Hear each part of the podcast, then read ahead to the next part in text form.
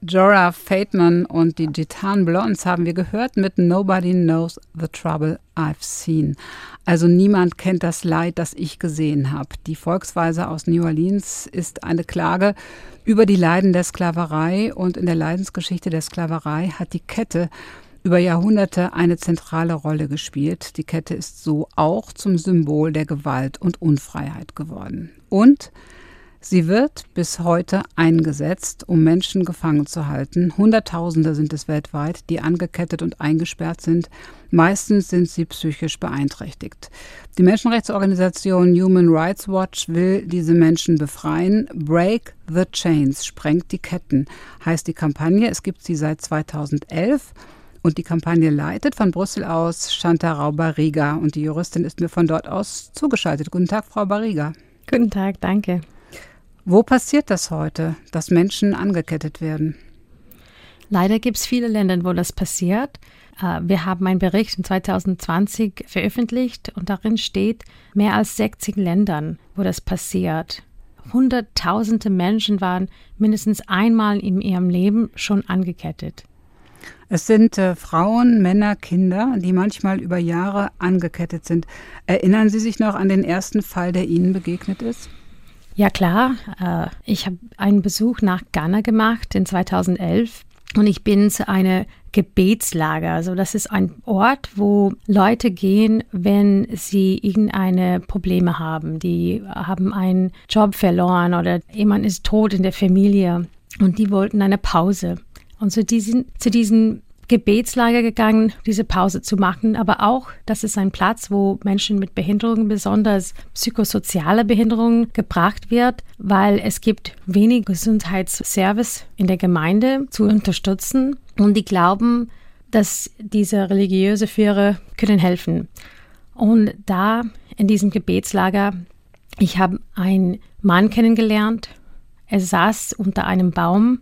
Das ist, wo er ist wo er schläft, wo er manchmal badet und wo er sitzt mit einer großen, ganz schweren Eisenkette über sein Fußgelenk bis zum Baumstamm.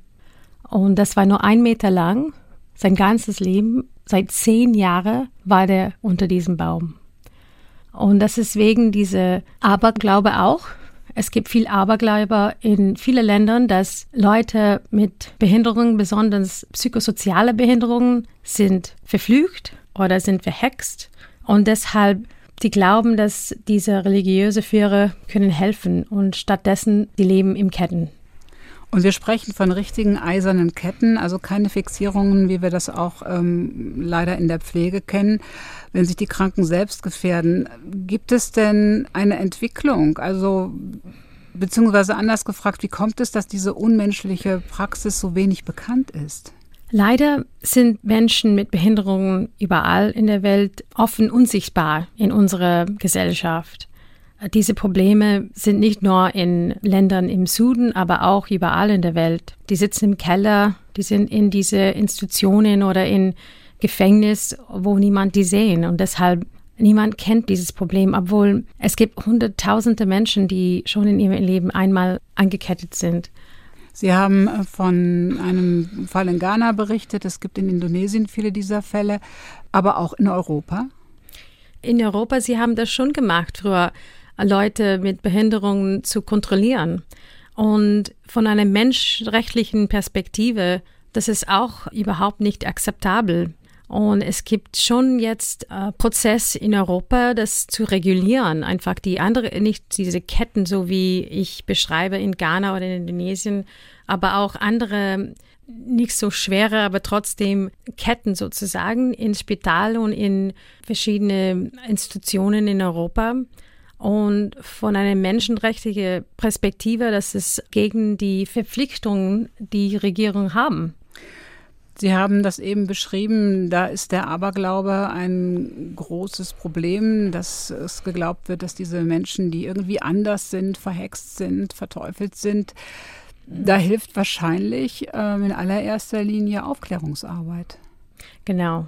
Genau, und dieses Programm ist besonders wichtig, weil dann können mehrere Menschen verstehen, was passiert. Und wir machen das auch, dieser Druck auf die Regierung, dass die ihre menschenrechtliche Verpflichtungen erfüllen. Und es ist auch wichtig, wenn das Publikum auch hören, dass es unakzeptabel ist, dann gibt es auch viel Druck mhm. auf die Regierung, dass sie was machen müssen. Menschen sollen in Würde leben, nicht in Ketten, heißt der Slogan Ihrer Kampagne. Jetzt entlassen Sie uns bitte mit einem Hoffnungsschimmer. Wo hat Ihre Kampagne schon helfen können? Ja, in Ghana, in diesem Beispiel, die ich erklärt habe, es gibt einige Menschen, die in diesem Gebetslager angekettet sind und die Regierung ist nach dem Druck von vielen NGOs, die sind dort gegangen und die haben die Menschen im Ketten befreit. Und das war in 2017 und damals haben sie auch ein Verbot verkündigt gegen Ketten und die haben jetzt angefangen, das zu kontrollieren, dass in diese Gebetslager es es nicht mehr gibt auch in Indonesien, wo Zehntausende Menschen angekettet sind. Die haben auch Fortschritte gemacht. Und wir haben einen Bericht in 2016 veröffentlicht. Und gleich danach hat die Gesundheitsministerin gesagt, dass sie werde auf unsere Empfehlungen reagieren. Die haben das auch gemacht und nicht nur gesagt. Die haben dann Gesundheitspersonal in den Gemeinden ausgebildet, wie jemand unterstützt und gleichzeitig die Menschenrechte respektiert. Und die haben auch ein Programm angefangen, das heißt dieses Knock-Knock-Programm. Das heißt, die klopfen jede Tür in der Gemeinde und erklären, was Menschen mit Behinderungen, besonders mit psychosozialer Behinderung, was es bedeutet und wie sie das merken in der Familie. Und dieses Programm hat 48 Millionen Haushalte erreicht, seit es angefangen ist. Ja, das ist ein schönes Bild, das Knock on the Door Programm. Frau Barriga, ich danke Ihnen für Ihre Zeit. Dankeschön. Break the Chains heißt die Kampagne von Human Rights Watch, die Chantal Rauber-Rieger leitet. Die Kette ist heute das Thema in der SWR 2 Matinee.